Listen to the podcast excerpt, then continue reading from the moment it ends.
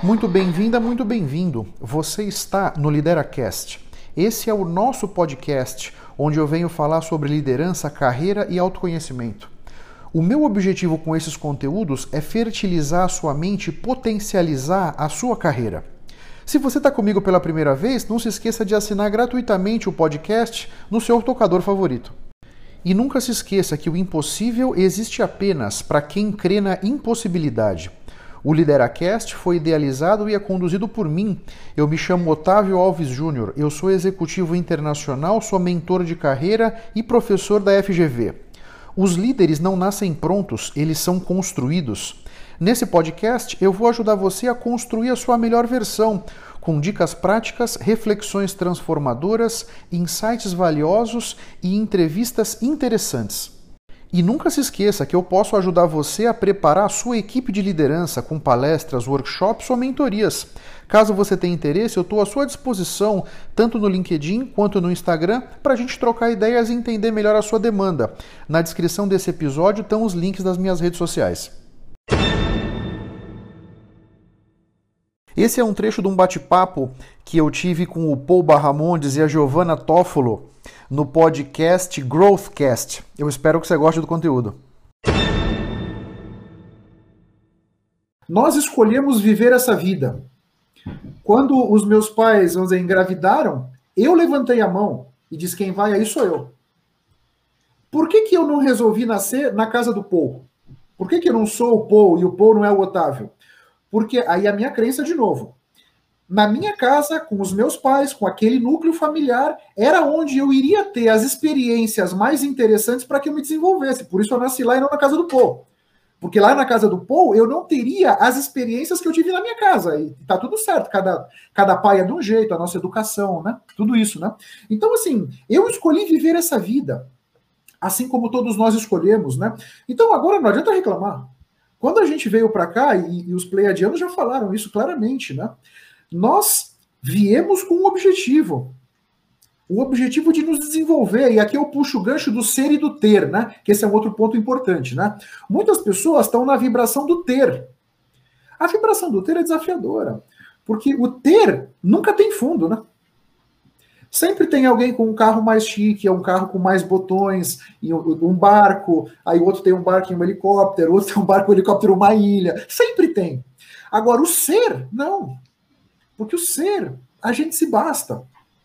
Diminui muito a pressão, diminui muito a nossa necessidade de ter as coisas, de consumir, de, de nos conectar com coisas que de fato não são importantes. Porque quando eu decidi nascer na minha casa, só puxando o meu exemplo, eu não vim para cá para eu andar de helicóptero, para eu ser bilionário. Se for para eu ser bilionário, eventualmente você, mas não é que eu tenho que ser bilionário. A felicidade não está nisso. Isso é um grande ponto que a gente tem que entender, né? Nós escolhemos ser felizes em cada situação. Então, a pessoa pode ser cheia da grana, milionária, ter tudo do bom e do melhor, mordomos, carros e tal, e ser muito infeliz.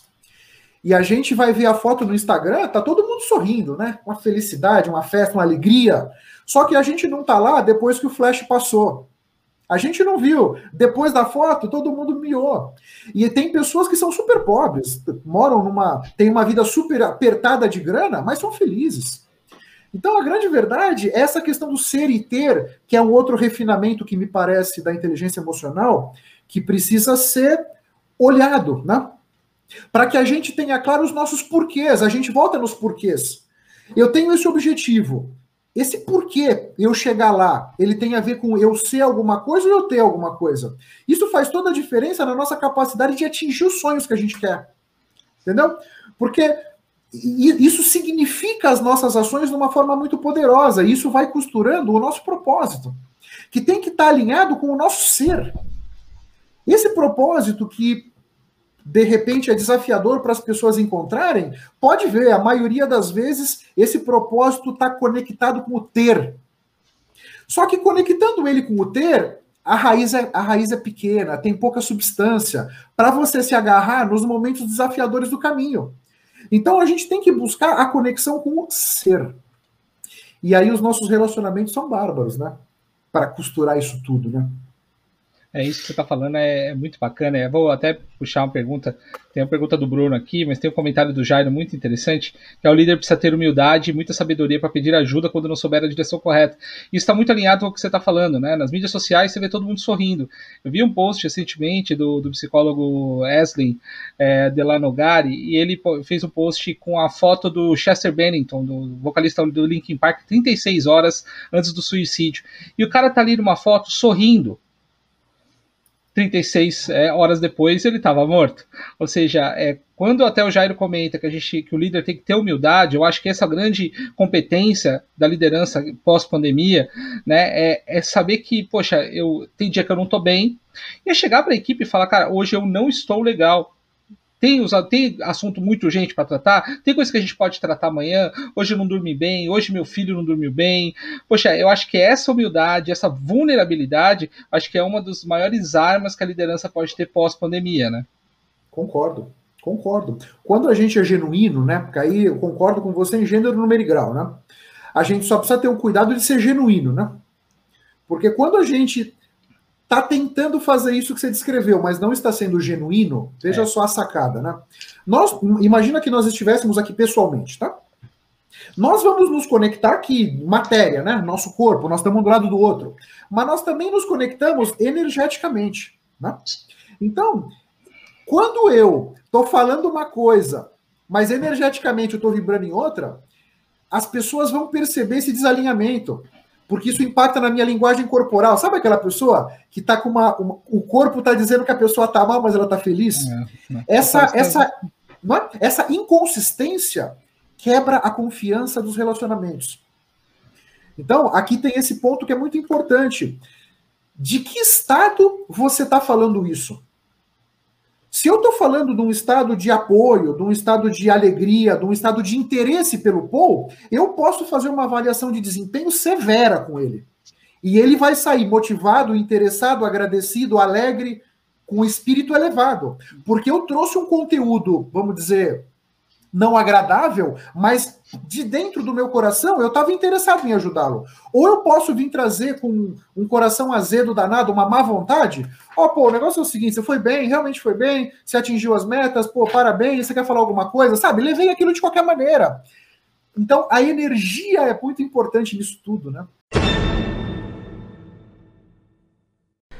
Muito obrigado pela sua atenção e pela sua audiência. Se você ainda não se inscreveu no meu canal do YouTube ou aqui no podcast, faça isso para que você possa ter acesso a mais conteúdos que vão turbinar sua mente e fertilizar a sua carreira. Eu espero que o assunto de hoje tenha sido interessante. Eu espero ter podido trazer para sua consciência conceitos de valor. Posso te pedir 30 segundos do seu tempo? Seja no iTunes, seja no Spotify, faz uma recomendação para o Lideracast Assim você me ajuda a levar minha mensagem ainda mais longe e impactar ainda mais pessoas como eu estou te impactando. Porque o meu grande objetivo é ajudar todos vocês a construírem a sua melhor versão. Um grande abraço para todos e até a próxima. Vamos firme. Tchau, tchau.